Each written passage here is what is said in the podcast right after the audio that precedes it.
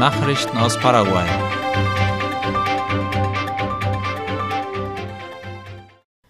Das vor einigen Tagen gestohlene Kleinflugzeug ist gefunden worden. Darüber berichtet Ultima Hora.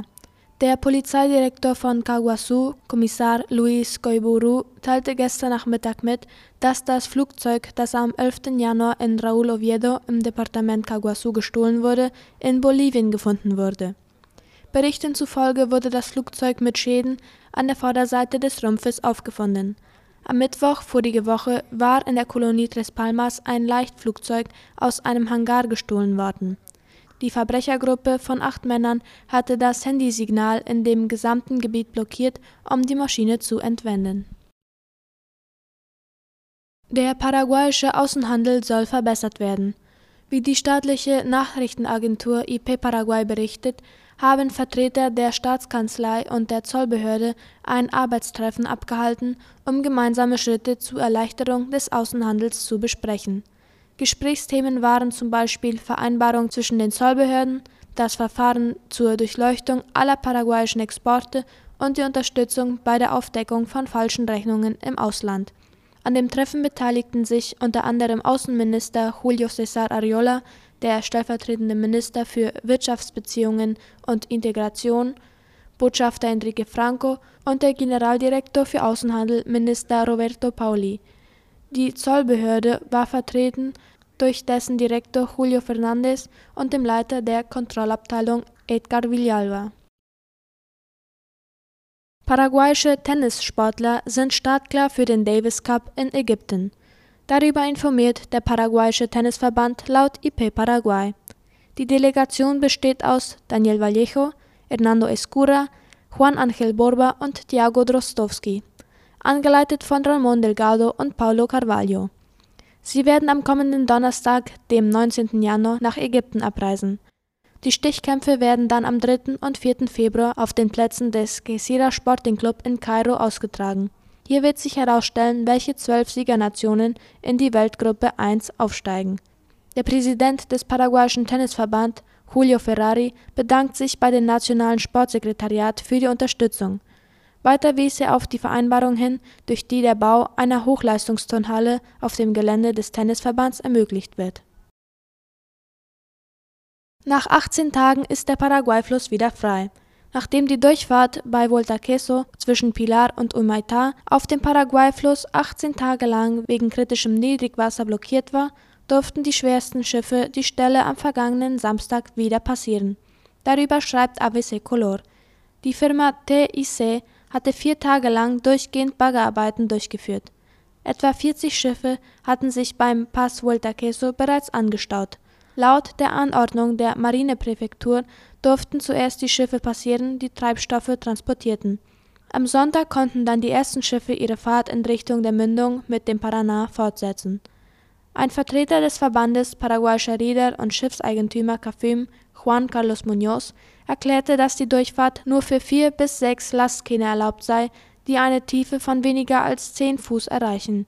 Die Öffnung sei nun etwa 50 Meter breit, aber es reiche aus, um durchzukommen, so Muñoz. Zwei weitere Angeklagte im Mordfall Pecci. Laut der Zeitung Hoy hat die kolumbianische Staatsanwaltschaft zwei weitere Verdächtige angeklagt, die in dem Mord des paraguayischen Staatsanwalts Marcelo Pecci verwickelt sein sollen. Ramon und Andrés Pérez Hoyos werden verdächtigt, Gelder in Millionenhöhe für den Anschlag gezahlt zu haben. Die Brüder waren am Samstag von den kolumbianischen Behörden verhaftet worden. Am Sonntag traten sie vor das Gericht in Cartagena, wo sie die Vorwürfe gestanden. Durch das Geständnis konnten sie ihre Strafe um die Hälfte verringern. Die Brüder Perez Ojos gaben zu, verantwortlich zu sein für die Übergabe von 1,5 Milliarden kolumbianischen Pesos an den mutmaßlichen Drahtzieher hinter dem Anschlag Francisco Correa Galliano. Insgesamt sind damit sieben Personen wegen dem Verbrechen an den paraguayischen Staatsanwalt angeklagt. Pecci war im Mai letzten Jahres während seiner Hochzeitsreise in Cartagena ermordet worden. Nachrichten aus aller Welt.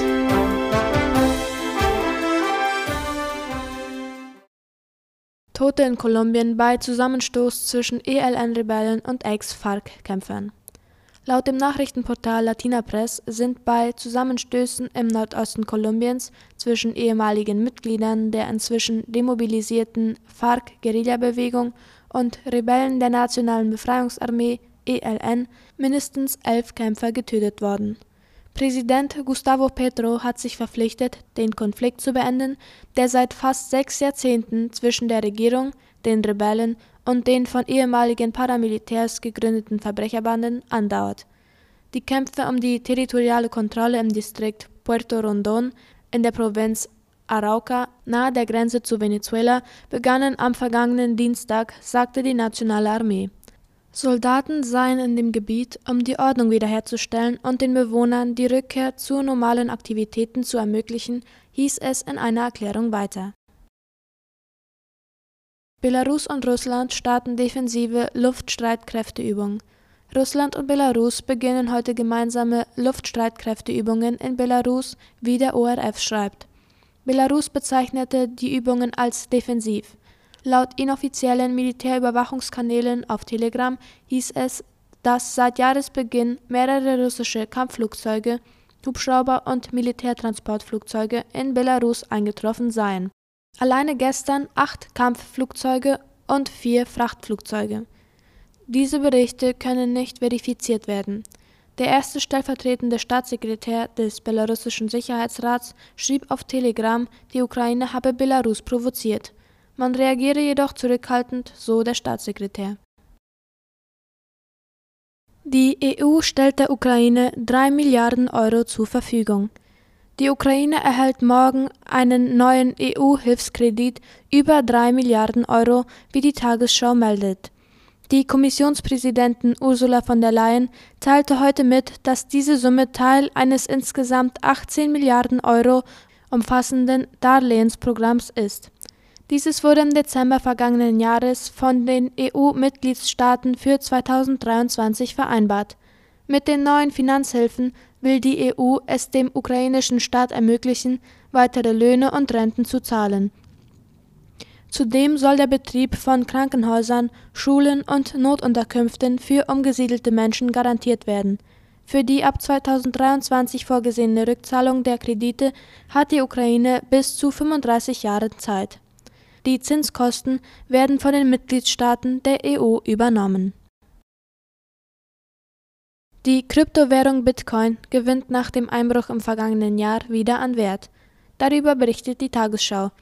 Demnach setzt der Bitcoin seine rasante Kurserholung fort. Heute Morgen kostete die Digitalwährung 20.800 Dollar.